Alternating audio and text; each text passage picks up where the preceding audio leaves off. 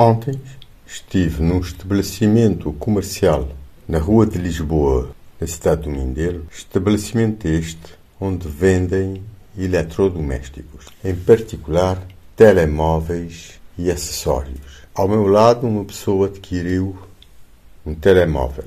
Constatei que fizeram a pessoa assinar um pedaço de papel onde dizia que a garantia desse telemóvel era de apenas três meses, se não me falha a memória. Que a garantia da bateria seria de uma semana ou algo do género. Uma série de outras uh, imposições que, no meu entender, são ilegais, muito ilegais.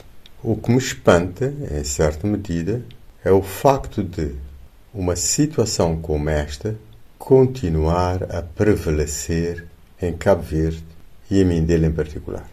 Um outro aspecto que me incomoda é essa estratégia de fazer essa pessoa assinar que aceita a garantia, se eu posso chamar isto, de apenas três meses para um equipamento novo.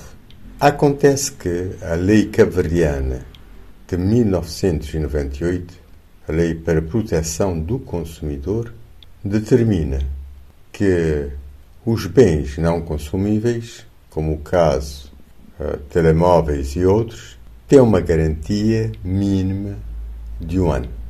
Como é que um estabelecimento comercial obriga uma pessoa a assinar um documento de garantia em que diz que a garantia é de apenas três meses. Realmente é de questionar duas coisas.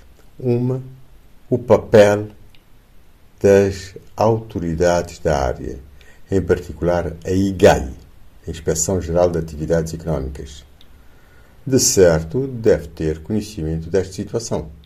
De certo, visita lojas, como essas e outras, porque de, não é a primeira vez, nem será de agora, que esse estabelecimento comercial está a vender eletrodomésticos com prazos de garantia de apenas três meses. Mas fico até chocado realmente com o facto de se fazer a pessoa assinar esse pedaço de papel, dizendo garantia.